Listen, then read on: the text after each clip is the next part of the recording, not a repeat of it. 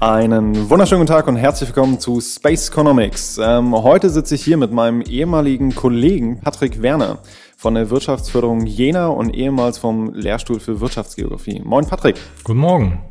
Ähm, wir hatten heute eine Pressekonferenz. Eine, wie ich sagen würde, relativ erfolgreiche Pressekonferenz zu einer Befragung, die wir gemeinsam durchgeführt haben von der Wirtschaftsgeografie und dem Lehrstuhl.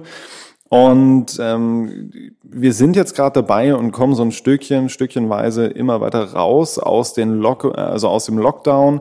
Es kommen immer mehr Lockerungen. Und ähm, wie ist denn das für euch als Wirtschaftsförderung? Wie habt ihr das irgendwie in den letzten Wochen erlebt? Mm, das war eigentlich ein ziemlich spannender Prozess. Also ich kann mich erinnern, als im, im Februar dieses Thema mehr oder weniger immer präsenter wurde, auch für uns, ähm, fing das mit ganz, ganz banalen Dingen an. Also es fing an ähm, damit, dass die Stadt Jena einen Krisenstab gebildet hat, wo wir als Wirtschaftsforderung mit einbezogen worden sind, wo der Kollege dann noch sporadisch teilweise teilgenommen hat. Das war nicht wie heute, als ähm, dieser kleine Krisenstab täglich tagt, ähm, sondern es war damals, soweit ich mich entsinne, einmal wöchentlich und dann hat, hat das Ganze ja sehr schnell Dynamik aufgenommen. Ähm, wir haben uns dann sehr schnell als Wirtschaftsforderung entschieden, zunächst zwei Dinge zu tun. Zum einen ähm, eine entsprechende Hotline einzurichten, die die Unternehmen anrufen konnten und uns damit auch klar von der allgemeinen Bürgerhotline der Stadt Jena abgegrenzt haben und gesagt haben, ähm, hier rufen bitte nur Unternehmerinnen, Unternehmer und Selbstständige an, die ihre Fragen mit unternehmensbezogenen ähm, Themen an uns geben möchten oder wollen oder müssen. Ähm, das war das eine. Das andere war, dass wir das Standortmarketing äh, generell umstrukturiert haben. Ähm, also wo wir früher äh, stärker Veranstaltungen und einzelne Themen gespielt haben, haben wir ähm, gleich zu Beginn damit begonnen, eine Website aufzubauen, die fortlaufend gepflegt wird, wo es um aktuelle Verordnungen geht. Ähm, die aktuellen Verordnungen, die natürlich für alle gelten, aber da nochmal mit dem Fokus auf die Unternehmen. Was heißt das für die Unternehmen, aktuell beispielsweise beim Thema Einreise? Ähm, zu Beginn waren das aber auch ganz pragmatische Themen hinsichtlich, ähm, was ist denn eine, eine Allgemeinverfügung? Also dieses Wort ist ja auch äh, relativ neu. Ich denke, niemand ja. von uns hat das mal äh, vor äh, März gehört. Viele von mhm. uns haben es dann gegoogelt. Und wir haben natürlich auch im Social-Media-Bereich äh, die Kommunikation zu Anfang umgestellt. Ähm, als dann die erste Allgemeinverfügung, ich glaube, es war am 16. März in Kraft getreten ist, haben wir das auch spürbar im eigenen Betriebsablauf gemerkt. Ähm, wir hatten teilweise 50, 60 Anfragen pro Tag von Unternehmen, die uns per Mail oder äh, telefonisch erreicht haben. Ähm, so dass das Tagesgeschäft, wie wir es bis dato kannten, also klassischerweise, ähm, was mein Bereich oder den Bereich betrifft, wo ich arbeite im, im Wirtschaftsservice, also Bestandskundenpflege, ähm, Neukundenakquise, ähm, Förder, ähm, ja, Förderinstrumentarien erklären oder näher bringen, ähm, war von einem Tag auf den anderen sozusagen weg. Ähm, das waren Themen, die nicht mehr auf der Tagesordnung standen. Aber wenn ich, wenn ich kurz nachfragen darf, ähm, so irgendwie alle sollten dann ja mehr oder weniger zu Hause bleiben, äh, wer jetzt nicht irgendwie gerade essentiell war. Wie war das für euch? Also wart ihr dann alle im Büro? Wart ihr alle vor Ort oder habt ihr alle eure Telefone umgeleitet? Hm, das muss man auch nochmal differenziert sehen. Also wir haben am, am Anfang auch, als sich das Ganze zugespitzt hat für uns als Unternehmen, wir sind ja immerhin ähm, mittlerweile mehr als zehn Mitarbeiter und Mitarbeiterinnen, ähm, entschieden, wie wir damit umgehen. Wir haben den Betriebsablauf so entzerrt, ähm, dass wir zunächst äh, beispielsweise das komplette Team Standortmarketing ins Homeoffice verlegt haben. Ähm, die beiden Kolleginnen sind eigentlich mehr oder weniger dann in den letzten Wochen erst zurückgekommen, als die Lockerungen auch kamen. Ähm, auch im Bereich Fachkräfteservice ähm, haben wir die, die Veranstaltung oder die Veranstaltung generell natürlich abgesagt, aber auch die Kolleginnen haben wir im, im Homeoffice weitestgehend belassen ähm, so dass wir als, als ähm, Wirtschaftsservice, als Bereich, ähm, also Markus Henkmeier als Leiter der ganzen Abteilung, ähm, meine Wenigkeit und am Anfang auch der Dominik Dölz, unser Clustermanager für digitale Wirtschaft, äh, diese Bearbeitung übernommen hat ähm, und dann ergänzt um ähm, beispielsweise unsere studentische Hilfskraft oder aber auch ähm, Teile aus dem Fachkräfteservice. Das haben wir ähm, operativ entschieden. Wir haben aber ganz klar gesagt, wir lassen ähm, diejenigen zu Hause, die wir nicht brauchen um den Totalausfall zu verhindern. Also wir mussten ja auch immer damit rechnen, dass wir ähm, möglicherweise infiziert sind. Und in dem Moment hätten wir die ganze Wirtschaftsförderung Schachmacht gesetzt. Also wir haben da auch das Ganze so weit umgestellt mit Startschwierigkeiten. Ähm, Homeoffice war nicht ganz so einfach, wie mhm. wir alle dachten. Ähm, und haben das dann Stück für Stück wieder hochgefahren. aber ähm, natürlich auch mit den Herausforderungen. Natürlich haben wir auch als Wirtschaftsförderung die gleichen Probleme wie alle Arbeitnehmerinnen und Arbeitnehmer. Also auch bei uns haben viele oder fast alle Kinder mhm. und waren dann von den Schließungen von Kitas und Schulen betroffen und sind auch noch davon betroffen. Mhm. Ähm, was uns natürlich auch intern vor erhebliche Probleme stellt, gerade wenn man die ähm, Anrufzahlen oder Anfragezahlen im Hinterkopf behält. An der Stelle muss ich halt auch schlicht zugeben, so, also das sind halt Dinge, die, mit denen ich jetzt persönlich nicht direkt in Berührung komme. So, ich weiß, dass wir, dass wir Kolleginnen und Kollegen haben, die, die auch mit diesen Problemen konfrontiert sind, die auch ähm, ja damit umgehen müssen, aber da haben wir natürlich auch in der Wissenschaft nochmal deutlich mehr Freiheiten, um, um darauf zu reagieren. Also unser Kundenverkehr in Anführungsstrichen beschränkt sich halt auf, auf StudentInnen und die können wir momentan relativ entspannt aus dem Homeoffice über die Online-Lehre äh, betreuen. Dafür hatten wir auch noch eine weitere Folge von, von Space Economics zu Lehre und Studium in Zeiten von Corona. Aber bei der Arbeitssituation. Also wir hatten jetzt schon irgendwie Vereinbarkeit Beruf und Familie angesprochen und das ist eigentlich auch schon schon ein gutes Stichwort, weil äh, das ist zumindest was, was bei mir hängen geblieben ist. Das ist auch etwas, wofür sich äh, Wilfried Röpke, also dein, dein Chef von der Wirtschaftsförderung Jena, äh, momentan wahnsinnig stark macht, auch auf Basis der Befragung, die wir gemeinsam durchgeführt haben. Ähm, was sind da für ihn die Hauptanlasspunkte? Naja, als Wirtschaftsstandort sind wir in entscheidendem Maße von der Arbeitsfähigkeit unserer Arbeitnehmerinnen und Arbeitnehmer abhängig. Fallen große Teile der Arbeitnehmerinnen und Arbeitnehmer aus und ähm, das ist in Jena der Fall, sobald die Kinder nicht betreut sind. Wir haben ja ähm, mit einem Faktor von über 10 pro 100.000 Einwohner oder 1000 Einwohner ähm, die höchsten Geburtenrate mit in den neuen Bundesländern.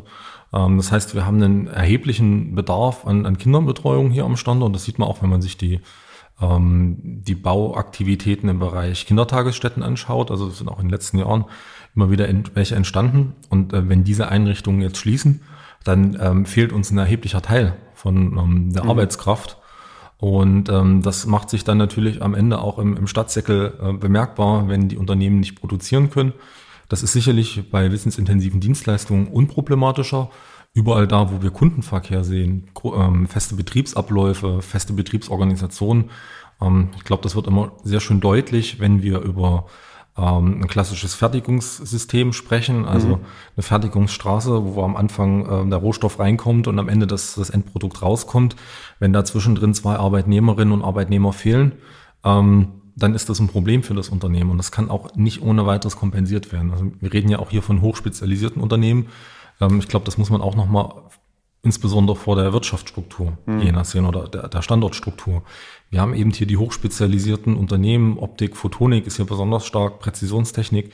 Wir haben ja auch viele Weltmarktführer, die ähm, im kleinen und mittelständischen Bereich sich bewegen. Und all die sind auf ihre Arbeitskräfte angewiesen.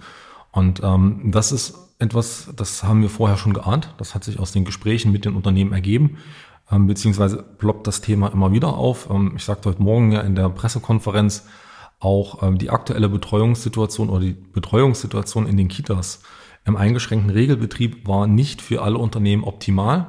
Ähm, also diese sogenannten systemrelevanten Branchen oder Unternehmen mhm. aus den systemrelevanten Branchen ähm, haben ja in der Corona-Pandemie von dem ähm, Sonderstatus profitiert, dass sie eine Notbetreuung für die Kinder hatten. Das heißt, die mhm. Kinder der Arbeitnehmerinnen und Arbeitnehmer fortlaufend betreut wurden. Nun ist es so, ähm, oder war es so, bis Anfang dieser Woche, dass im eingeschränkten Regelbetrieb dieser, dieses Privileg entfallen lässt. Das heißt also, Unternehmen aus der Gesundheitswirtschaft oder aus der Herstellung von medizinischen Produkten hatten keinen Anspruch mehr, ihre Kinder ganztags in eine Betreuung zu geben. Mhm. Ähm, das ist für die ein Problem gewesen, hat sich jetzt glücklicherweise gelöst. Aber auf der anderen Seite bleibt natürlich die Unsicherheit vor dem Faktor stehen, was passiert, wenn ich einen Infektionsfall in einer Kindertagesstätte hatte. Mhm. Ähm, also auch das, ja. diese Situation kann ich mich erinnern. Während der Pandemie hatten wir einen Fall von einem Lebensmitteleinzelhändler, ähm, deren Marktleiterin oder dessen Marktleiterin konnte an dem Tag nicht auf Arbeit kommen, weil die Kindertagesstätte im Umland geschlossen wurde, aufgrund eines Covid-19-Verdachtsfalles. Mhm. Ähm, und es war an uns die Frage gestellt worden, ob wir einen entsprechenden Betreuungsplatz in Jena anbieten können. Und das ist leider nicht der Fall. Also wir können mhm. für Personen, die einen Anspruch im Umland haben, keine Kinderbetreuung in Jena ähm, in Ausnahmefällen zulassen. Und okay. so kommen wir immer wieder zu dieser Thematik, wie halte ich die, die Wirtschaftsstruktur, den Wirtschaftskreislauf am Standort aufrecht? Mhm. Und ähm, diese Vereinbarkeit Familie und Beruf hat da einen erheblichen Einfluss. Wird selbst in der Digitalwirtschaft deutlich, wenn du an unsere Ergebnisse denkst, äh, selbst ja. 50 Prozent der, der Digitalwirtschaft, die einen erheblichen Anteil ihrer Mitarbeiter ins Homeoffice geschickt mhm. haben, hatten trotzdem Ausfall von Personal. Und das ist ja dann auch entsprechend, und deswegen finde ich es auch gut, dass du es nochmal äh, direkt mit ansprichst.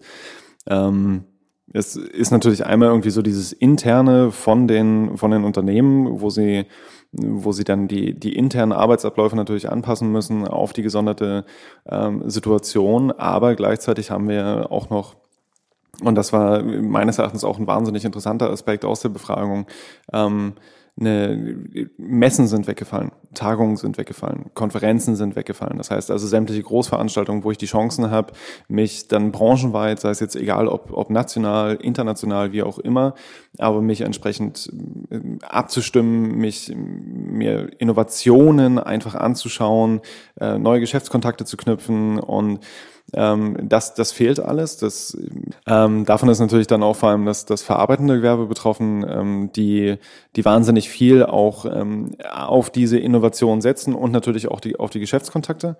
Und bei diesen Geschäftskontakten ähm, hat sich ja jetzt auch gezeigt, Kommunikation ist nicht komplett digitalisierbar. So, es ist, es ist ein schönes, schönes Ergänzungstool, wenn ich irgendwie, weiß ich nicht, Zoom nutze, irgendwelche Skype-Calls habe, aber es ersetzt halt nicht den direkten persönlichen Kontakt. Ähm, und gleichzeitig natürlich aber auch auf der anderen Seite dieser, dieser internationale Aspekt davon, dass ich viel eher noch natürlich die Chance habe, mich dann auch aufgrund der, der Reiseeinschränkungen irgendwie lokal abzustimmen. Das heißt also lokal orientierte Branchen, sei es jetzt der Einzelhandel, ähm, sei es dann auch natürlich auch Gastgewerbe, so die haben halt irgendwie noch die Chance, sich auszutauschen. Die Chance haben sie auch genutzt.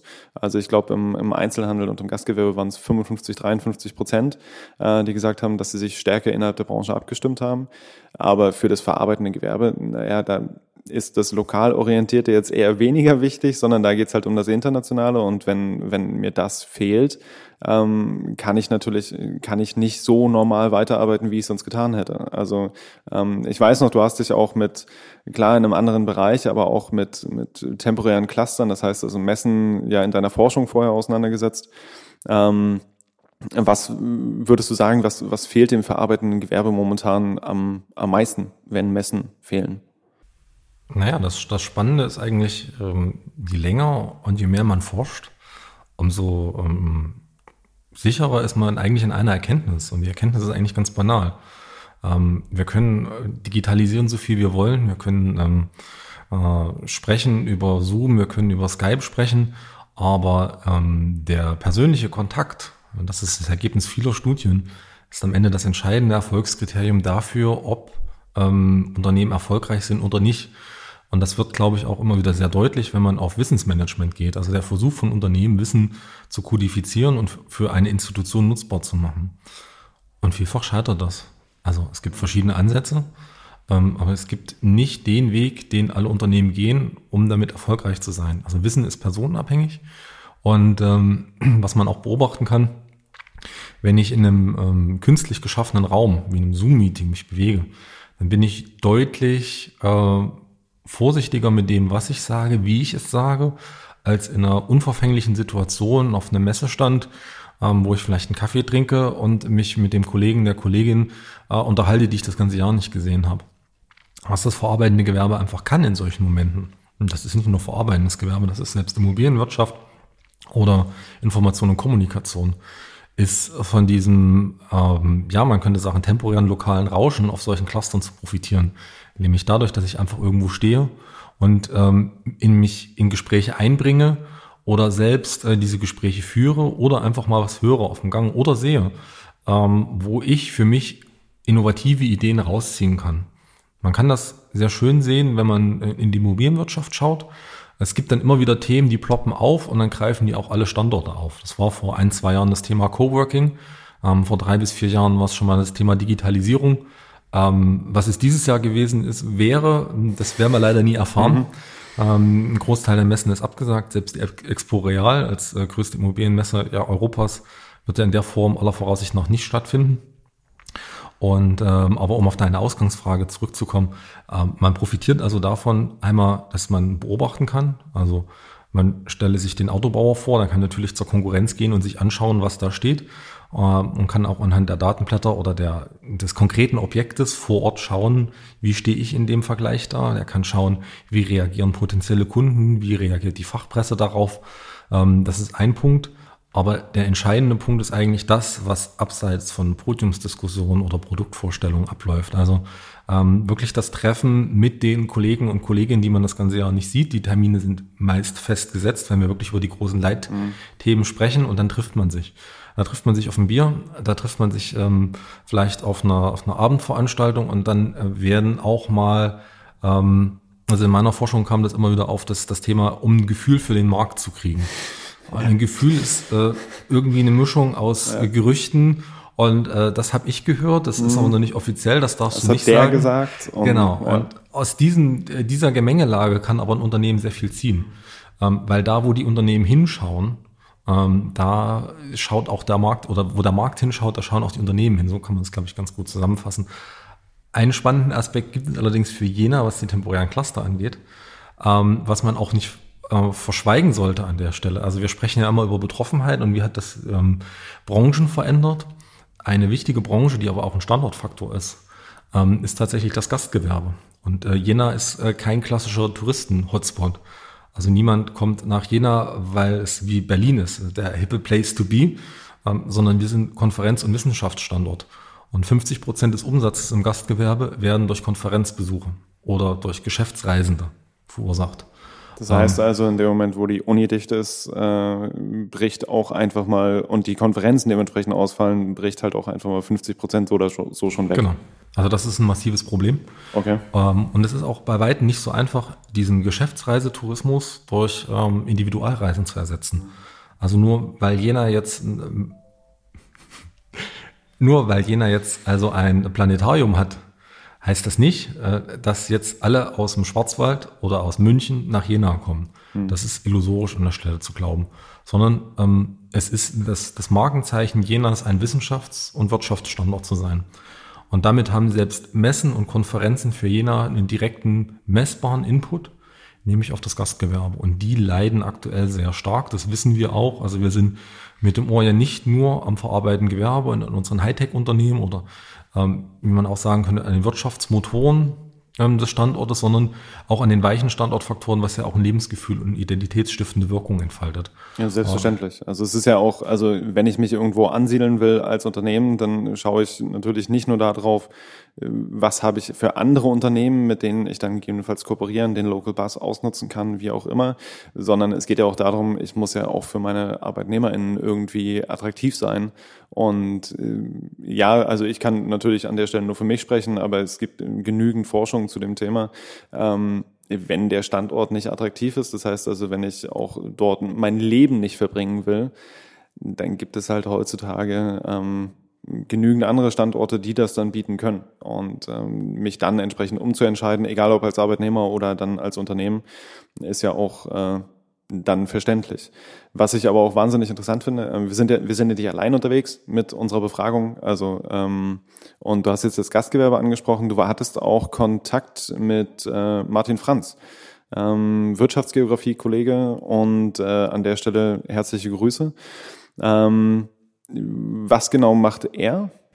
Ähm, Martin hat sich im vergangenen Jahr, wenn ich mich recht entsinne, war das ähm, dazu entschlossen, diesen Themenbereich äh, Gastronomieforschung stärker in den Fokus der Wirtschaftsgeografie zu lenken. Ähm, ich bin da, glaube Ende letzten Jahres auf einen, auf einen Beitrag von ihm gestoßen über welche Bedeutung hat am Kneipen Gastronomie mhm. für einen Standort insgesamt. Und ähm, das war damals schon für Jena ein eine relevante Fragestellung. Ähm, wofür ist Gastronomie gut? Warum brauche ich das? Ähm, ganz einfach für diejenigen, die mit Jena jetzt noch nicht so viel verbinden oder nur die Plattenbauten von der Autobahn kennen. Ähm, Jena hat ja noch eine sehr große Brachfläche im innerstädtischen Bereich, den sogenannten Eichplatz. Und auch da ist ja immer die Frage, ähm, was siedelt man im Erdgeschoss an? Brauchen wir inhabergeführten Einzelhandel? Sprechen wir über Gastronomiebetriebe oder sprechen wir ähm, über den großen Textiler ähm, C&A, H&M mhm. oder Xara oder ähnliches? Ähm, von daher kann das immer ein wichtiger Baustein sein, um darüber zu diskutieren, was möchte man haben. Und ähm, im, ich glaube, es war Ende März oder Anfang April, hat ähm, Martin Franz dazu eben eine Befragung der Gastronomiebetriebe in äh, Deutschland, deutschlandweit gestartet, mhm. zu den Auswirkungen. Das war ungefähr der Zeitpunkt, als auch wir äh, gestartet hatten. Das war lustigerweise unabhängig voneinander. Und ähm, auch da sind schon Erkenntnisse rausgekommen, die natürlich auch für den Standort von Relevanz sind. Also ich denke an die Erkenntnis von Martin, äh, dass ich glaube 90 Prozent der Unternehmen im, im Gastrobereich schon auf ihre Rücklagen zugreifen mussten. Ähm, das sind Informationen, die hatten wir so noch nicht. Wir kannten zum Beispiel nur die Zahl oder kennen nur die Zahl, dass äh, unsere hiesigen Gastronomiebetriebe auf 20 bis 25 Prozent des Umsatzes von der vor der Krise zurückgefallen sind. Ja. Beziehungsweise, dass sie zu äh, knapp 70 Prozent mit Entlassungen bis Ende des Jahres rechnen ähm, und sogar zu 35 Prozent, äh, also bei weiteren Verschlechterungen der Bedingungen äh, eine Insolvenz befürchten. Und was ich von dem, von dem Punkt auch wahnsinnig interessant finde, ist, dass wir ähm, also eines der, der Kernergebnisse, was ich auch bei der Auswertung mitgenommen habe von der, von der Befragung, war auch einfach, dass wir können das, diese Krise und die Auswirkungen der Krise nicht pauschal in irgendeiner Form festmachen. So, wir können zwar sagen, ja, so insgesamt äh, waren ähm, ein Drittel der Befragten im April mit Umsatzrückgängen von 80 bis 100 Prozent betroffen. So, das, das ist per se erstmal eine allgemeine Aussage, aber die, die konkreten Auswirkungen, das heißt also das, was dann wirklich ganz konkret schief lief, das ist halt von Branche zu Branche un unterschiedlich. So, und das ist ähm, dementsprechend braucht es dann aber auch spezifische Instrumente äh, und dann für jede einzelne Branche und an der Stelle dann natürlich auch im entsprechenden Rückhalt der Branche durch dann die Branchenverbände, durch dann entsprechend aber auch natürlich die PolitikerInnen auf äh, anderen Ebenen und das ist meistens nicht die lokale. Ähm, Selbst in der Branche, wenn ja. ich einsteigen ja, darf, na klar, na ähm, klar. ist es so, kann es Unterschiede geben. Also ja. es ist ja, wir haben ja ganz klar gesagt, es ist ja nicht pauschal zu sagen, dass es dem verarbeitenden Gewerbe Bombe geht und alles super Richtig. ist. Äh, auch da gibt es Unternehmen, die haben mit Problemen zu kämpfen und die Probleme sind massiv. Also äh, da geht es um, um Zulieferer, da geht es um Zugang zu Märkten. Ein Thema ist, wie du schon sagtest, äh, Messen, Konferenzen. Das fehlt denen massiv. Die profitieren jetzt noch von Lieferverträgen, die sie vielleicht vor der Pandemie geschlossen haben. Aber das ist kein Garant dafür, dass wir hier Ende des Jahres als äh, blühende Landschaft hervorgehen und uns auf die Schulter klopfen können und sagen können, haben wir prima gemacht. Mhm. Ähm, das ist noch ein hartes Stück Arbeit. Und äh, das ist auch am Ende von jedem Unternehmen einzelabhängig. Ja, das fand ich auch interessant. Also da gab es dann auch zum Teil, wir hatten ja auch so Freifeldanmerkungen und wo dann auch drin stand, so ja, ich weiß, ich habe meinen meinen Umsatz jetzt erstmal eingetragen und ich weiß, das sieht, das sieht verdammt gut aus. Aber die Umsatzeinbußen, die sich jetzt gerade aufhäufen, die spüre ich erst in drei bis fünf Monaten. Und ähm, neben solchen, solchen verzögerten Effekten, die dann ja, also die auf uns noch zukommen, also die, die sind ja bisher in, zumindest in weiten Teilen dann noch nicht eingetreten, beziehungsweise sind kurz davor jetzt einzutreten. Ähm, was sind so, so andere Risikofaktoren, wenn du jetzt einfach mal so ein Stückchen weiter guckst, ähm, wenn du dir den Standort Jena anschaust, äh, irgendwie die Auswirkungen von der Corona-Pandemie und ähm, dann die Ergebnisse der Befragung. So.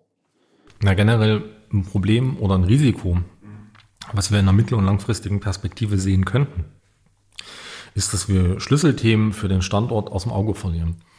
Also ein Schlüsselthema, der als Wirtschaftsstandort für uns von entscheidendem Interesse ist, ist, dass wir unsere ähm, Fachkräfte Verfügbarkeit oder die Verfügbarkeit von Fachkräften für den Standort aufrechterhalten.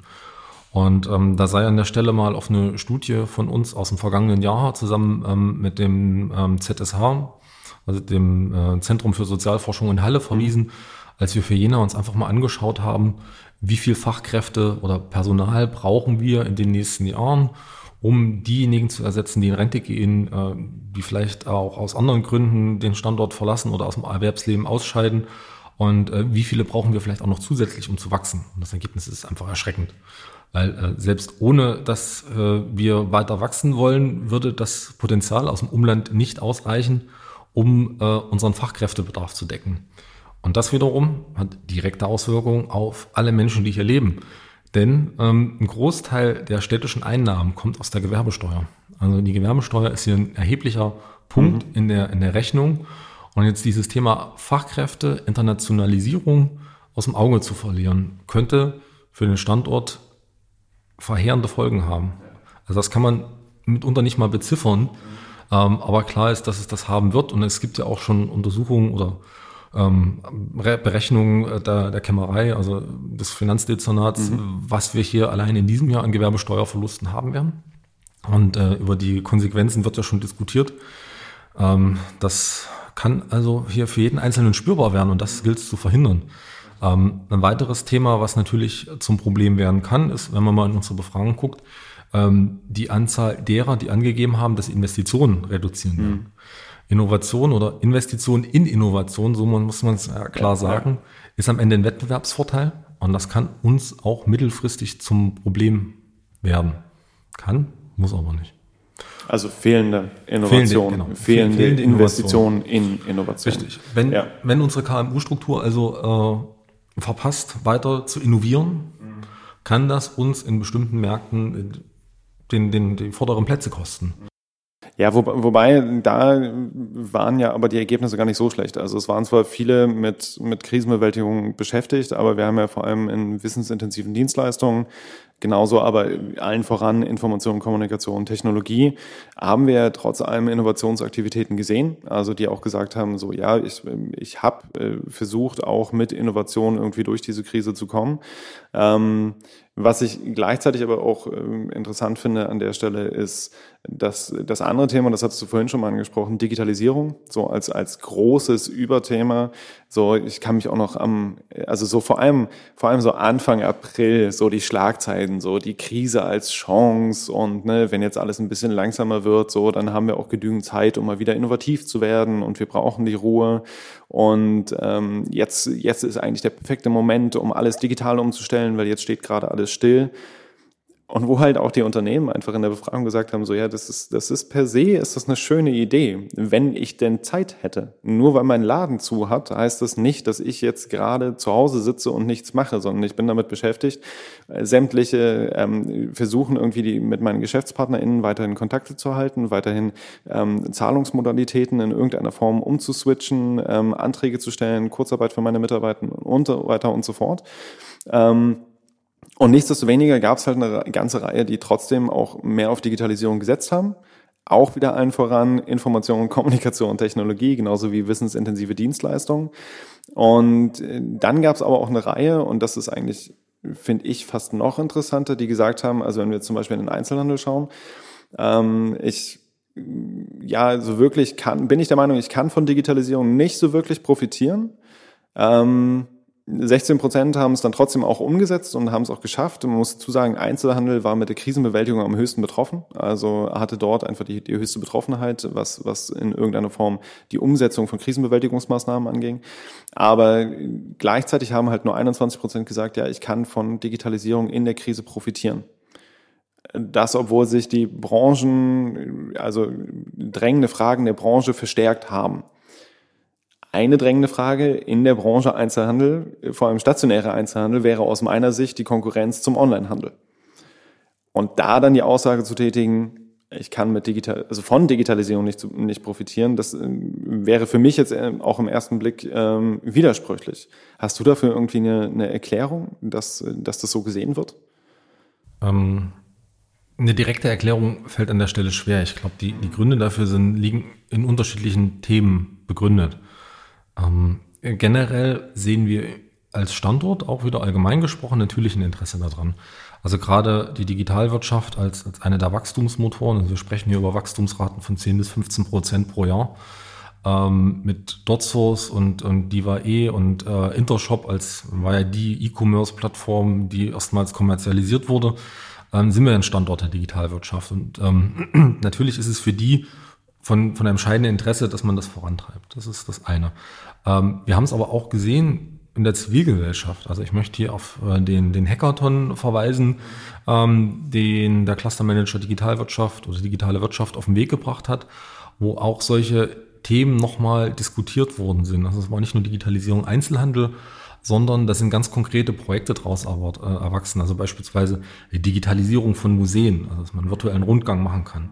Da war das Interesse groß, da waren die Unternehmen auch bereit, was zu tun. Da sind auch viele ähm, Projekte in eine Fortführung gegangen. Da bin ich auch zuversichtlich, dass wir in den nächsten Monaten da noch äh, viele spannende Pilotprojekte für Jena sehen werden. Eins davon könnte vielleicht sogar im Handel sein, da müssen wir uns mal überraschen lassen.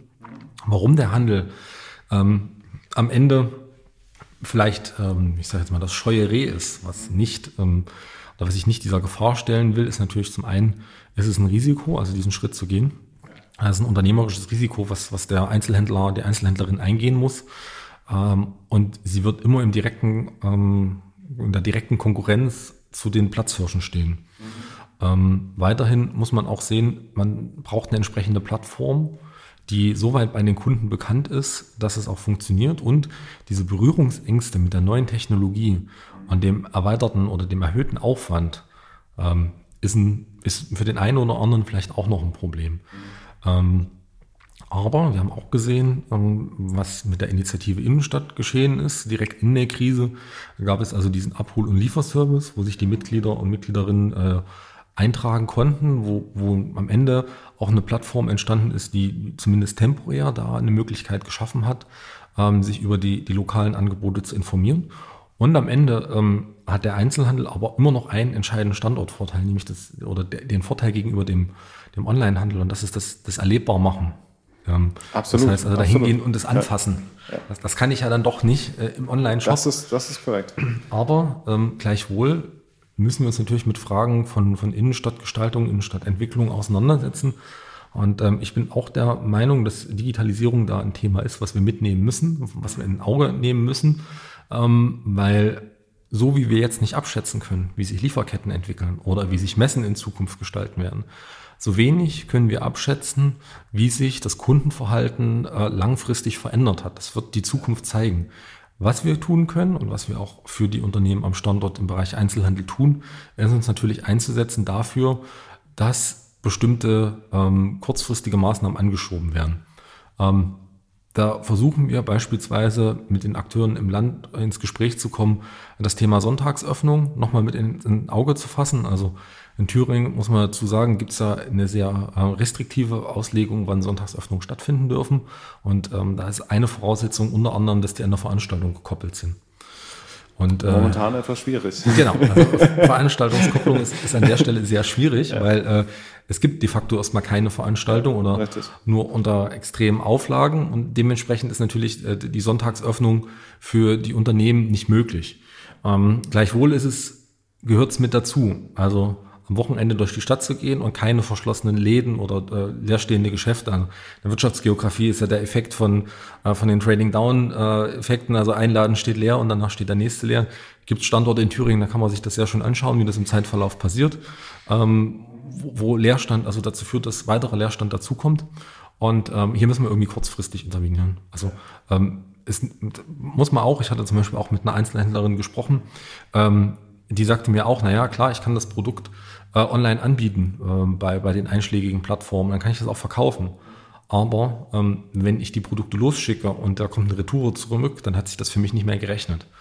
Ähm, und das ist noch ein, ein weiterer Punkt, äh, die lokalen Einzelhändler haben per se erstmal nicht die Möglichkeit, sich so ein Warenlager aufzubauen wie die großen. Ja. Also das Angebot ist Absolut. dann auch erstmal beschränkt. Das ist auch noch so ein Punkt. Ja. Also in Summe sehr vielfältig, wo man nochmal im Detail hinschauen muss, was das für jeden Einzelnen bedeutet. Auch in Jena haben wir ja ähm, haben wir Einzelhändler, denen ist es relativ gut gelungen. Die sind auch schon mitunter in den sozialen Medien sehr präsent und versuchen das da auch ähm, über geeignete Marketingmaßnahmen auszuspielen, dass das funktioniert. Bei den anderen ist es vielleicht nicht so, aber die haben dann auch nochmal andere Stärken. Ja. ja, und also im Prinzip geht es ja auch, also geht es ja eigentlich auch genau darum, wenn ich jetzt auch meinen Onlinehandel in irgendeiner Form aufbaue. Ähm, dann geht es ja nicht darum, dass es ein Substitut für den stationären Einzelhandel ist, sondern es ist halt ein, ein ergänzendes, also ich denke da an, an so Dinge wie Click and Collect, ähm, Click and Reserve, ähm, all diese, diese Aspekte, die dann eine Verbindung von, also entsprechend sogenanntes Multichanneling von einem Online-Erlebnis und ein Offline-Erlebnis bringen. Und was ich jetzt in der, in der Krise wahnsinnig interessant fand, war die Ansage von Facebook, ähm, E-Commerce aufzubauen, große, große Plattform, die dann eine kostenlose Struktur zur Verfügung stellen will. Ähm, ich muss als Händler, muss ich nichts bezahlen. Ich ähm, kann dann nachher Bezahloptionen zum Beispiel dazu buchen, aber per se kann, muss ich erstmal nichts bezahlen und die Struktur wird bereitgestellt. Ähm, was wäre das, das so ein, ein konkurrenzfähiges aus, oder aus deiner Sicht so, so was konkurrenzfähiges zu den Großen? Ähm, also etwas, was Menschen schon kennen, etwas, wo Menschen so oder so unterwegs sind und wo es vielleicht einfach nur ein Klick weiter ist, um dann entsprechend anders zu, also mich zu verhalten, woanders einzukaufen? Könnte ein Angebot sein. Aber ich glaube, was wir auch bedenken müssen, ist, äh, welche Zielgruppe ist denn bei Facebook unterwegs? Also das könnten vielleicht die 30- bis 50-Jährigen, also soweit ich gehört habe, ist Facebook ja nicht mehr hip. Ich weiß nicht mal, ob man hip noch sagt, also für die jüngeren Zuhörer, was immer er sagt. ähm, ich glaube, hip kommt so direkt nach Knorke. So. Okay, gut, äh, dann musst du das übersetzen. Nein, aber äh, natürlich, also es, es kann ein Instrument sein, aber es muss einfach auf die Zielgruppe passen. Also ähm, das, äh, das hippe Klamottengeschäft, äh, weiß ich nicht, ob das bei Facebook noch gut aufgehoben ist oder ob das nicht doch eher zu, ähm, ja, wo immer sich die Jugend heute rumtreibt. Jugend mhm. klingt jetzt so, so alles, alles aber gut, äh, alles gut, ja. äh, wo sich die Zielgruppe dafür rumtreibt, vielleicht ähm, ist dann ein konservativeres Angebot bei, bei Facebook richtig. Aber das ist genau die Schwierigkeit, als Zielgruppen und Adressaten bezogen äh, die richtige Plattform zu wählen. Und ähm, das kann natürlich für, für einen Standort ein einheitliches System sein. Da bin ich ein bisschen kritisch, ähm, weil wenn ich jetzt als Standort ein eigenes Format auf den Markt bringe, ähm, muss ich auch die Kunden dazu kriegen von den großen, also von Amazon.de. Ich gucke jetzt nicht bei Amazon, sondern ich gucke bei äh, shopinjena.de, ähm, das dann dort zu tun. Das ist ein Menschen sind Gewohnheitstiere. Ja, absolut. Also so wie man nach dem Feierabend vielleicht noch in den, in den Supermarkt an der Ecke geht und sich noch einen Salat oder ähnliches holt, so liegt man abends auf der Couch und guckt dann doch noch mal, äh, wo es den neuen Flatscreen oder das neue Wirtschaftsgeografiebuch von, von Bartelt und Henn gibt. Also das, das sind so Themen, äh, also ja, na klar da guckt doch jeder von uns auf den gleichen Seiten, da brauchen wir nichts vormachen. Und da aber dann in die Lücke zu, zu stoßen und sagen, ja, da, setze ich mich als Standort fest, das ist die Herausforderung. Und da kann klar Facebook eine Möglichkeit sein. Ähm, es kann aber auch was völlig Neues sein. Also äh, die digitale Welt ist ja das Schöne daran. Ähm, ich weiß nicht, ob die jüngeren Zuschauer oder Zuhörer noch StudiVZ kennen, aber das war vor Facebook mal, mal total hip, ähm, bevor Facebook nicht das, mehr hip das war. Das war schon fast Knorke, ganz ehrlich. aber äh, genau das ist ja das Spannende an, an der digitalen Welt. Also nur weil das eine heute funktioniert, heißt es nicht, dass es morgen noch funktioniert. Und äh, das ist eine Chance, wo man auch mit dem Einzelhandel hin kann. Das ist eigentlich das, wo, wo man genau sehen kann, wie es gehen kann. Oder äh, anderes Beispiel sind, sind Hotelbuchungsplattformen. Mhm. Ähm, da hat man ja auch eine, einen Wandel hingelegt, also wo man früher angerufen hat und gefragt hat, haben Sie ein Zimmer frei? Äh, geht man halt einfach heute online äh, bei den einschlägigen Plattformen und sucht sich das raus, was passt. Da haben sich viele verschiedene Anbieter etabliert, das funktioniert. Und ich denke, das wird auch in anderen Bereichen einfach passieren und das ist ein Automatismus. Wichtig ist nur, dass man, davon bin ich jetzt überzeugt, das weiß ich nicht, ob das ob das in den Daten irgendwo rauslesbar ist, müssen wir mal schauen. Aber ist, dass man dieses, diese Sensibilität für Neuerungen nicht verliert. Also das, das Bewusstsein dafür, dass es mir als Unternehmen nicht egal sein kann, was außen in der Welt passiert und mich in so einen Kokon einhülle. Für die Wirtschaftsgeografen ist es dann der klassische Login und Login führt immer zum Tod. Ja. Also das, äh, Zumindest ohne, ohne äh, äh, ordentliche Exit-Strategien. Also. Auch da ein Beispiel aus der Vergangenheit. Ne? Es gab mal ein Konkurrenzprodukt zur Blu-ray und für alle, die Blu-ray mhm. nicht kennen, das war vorm Stream. ähm, also es gab da auch ja, in der Vergangenheit immer wieder genau diese Beispiele, wo, wo ein Weg irgendwann geendet hat und alle, die auf diesem Weg waren, ja, die hatten dann halt ein Problem. Richtig. Ah. Shoutout an, an Blockbuster an der Stelle. Ähm, das ist halt, ja, aber das, das ist halt genau so ein, so ein Aspekt davon. Ähm, sehr schön. Äh, wir haben jetzt über wahnsinnig viel geredet. Wir haben ähm, Schwerpunkt gesetzt auf Einzelhandel, zum Teil auf, auf Gastronomie, aber halt vor allem auf der, der, dem, was, was Jena ausmacht, das, was wir auch aus der Befragung rausgezogen haben. Ähm, wir sind momentan dabei, als, als Lehrstuhl für Wirtschaftsgeografie die Befragung auszuweiten. Das heißt also, ähm, wir haben mittlerweile, äh, steht dabei aus, also Eisenach ist mit dabei, Weimar ist mit dabei, Gotha ist mit dabei, Landkreis Greiz, Wartburg-Kreis, Kreis, Saale-Holstein-Kreis, Saale-Orla-Kreis. Im Herbst soll das Ganze dann ja noch weitergehen ähm, nach Sachsen und Sachsen-Anhalt. Und spätestens nächstes Jahr werden wir auch wieder miteinander zusammen, äh, zusammen daran arbeiten, dass wir äh, dann gucken, dass wir das Ding nochmal aufrollen, um dann ein Jahr rückblickend, okay, was, was hat sich jetzt bewährt, was hat sich geändert, ähm, uns das anzuschauen und das Gleiche dann auch im nächsten Jahr im Herbst quasi für Sachsen und Sachsen-Anhalt so dass wir eigentlich davon sprechen können, dass wir uns gerade wie so eine kleine Panel-Studie an der Stelle schon mal aufbauen, was, was irgendwie so die, die verschiedenen lokalen äh, Auswirkungen von solchen Krisengeschehen ähm, auf Mitteldeutschland äh, angeht. Und an der Stelle würde ich mich sonst ähm, jetzt hier verabschieden. Ähm, Patrick, vielen Dank, dass du da warst. Ähm, Vielleicht an der Stelle nochmal kurz, wo kann man euch erreichen, äh, Social Media Kanäle? Also wir sind auf Facebook, Jena Wirtschaft, Wirtschaftsförderung Jena. Und äh, das gleiche gilt natürlich auch für Twitter. Also ihr findet uns auch auf Jena Wirtschaft oder unter Jena Wirtschaft mhm. auf Twitter. Perfekt. Mit aktuellen Meldungen und äh, jede Woche freitags den Friday-Effekt. Oh, sehr schön. Dann an der Stelle nochmal vielen Dank und ähm, auch an die HörerInnen jetzt an der Stelle nochmal.